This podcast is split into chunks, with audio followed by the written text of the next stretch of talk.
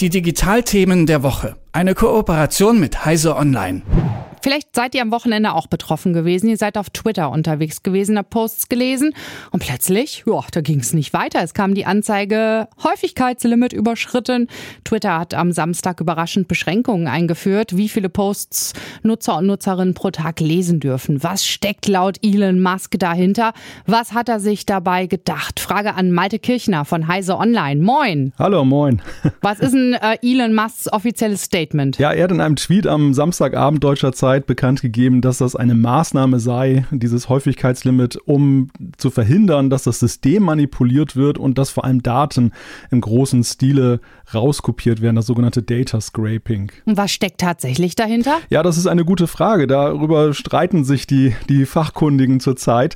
Also es ist schon auffällig, dass dieses Limit so gestrickt ist, dass halt diejenigen, die nicht zahlen, bei Twitter, dann zehnmal weniger Tweets lesen können als diejenigen, die jetzt ein Twitter Blue-Abo abschließen. Und wir wissen ja jetzt seit den vergangenen Monaten, dass Twitter finanziell ziemlich in einer angespannten Lage ist und dass Elon Musk halt versucht, dieses Abo dann da an den Mann und an die Frau zu bringen mit allen möglichen Mitteln. Und deshalb liegt so ein bisschen der Verdacht nahe, dass das auch vielleicht hineinspielen könnte. Ja, also wenn ich dann das äh, Abo Twitter Blue habe, dann darf ich das Zehnfache an Posts äh, lesen im Vergleich zu nicht zahlenden Nutzern und Nutzerinnen.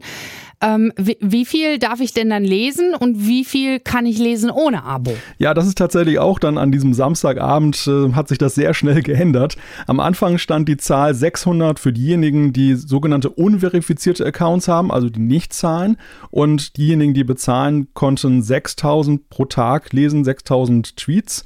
Ähm, Wer dann einfach gesagt hat, Moment mal, meine 600 habe ich jetzt schnell aufgebraucht, ich mache einfach einen neuen Account auf, da hat man noch ein extra Limit eingeführt, das war lag bei 300. Aber dann hat Musk auch sehr schnell nachgebessert, nachdem es sehr viel Kritik gab. Da wurde dann diese Zahl im Laufe des Abends hochgesetzt.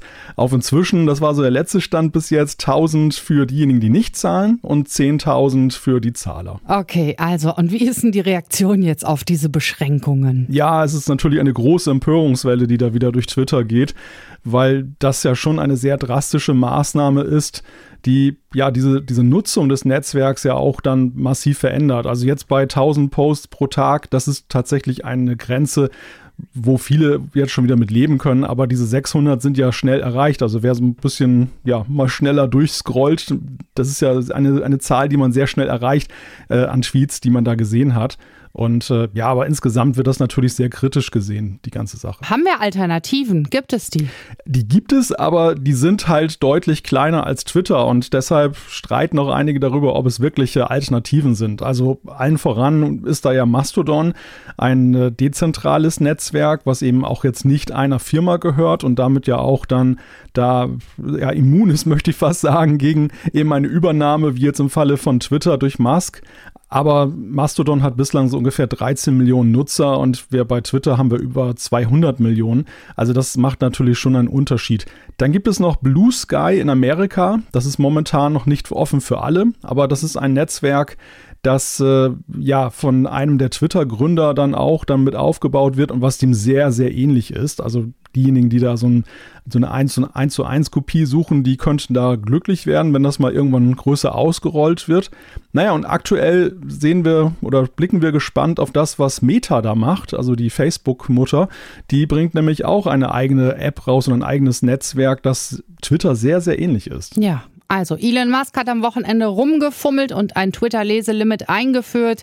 Ja, das ist das große Thema des Wochenendes gewesen und darüber habe ich mit Malte Kirchner von Heise Online gesprochen. Danke dir ganz herzlich, Malte. Sehr gerne. Die Digitalthemen der Woche. Eine Kooperation mit Heise Online.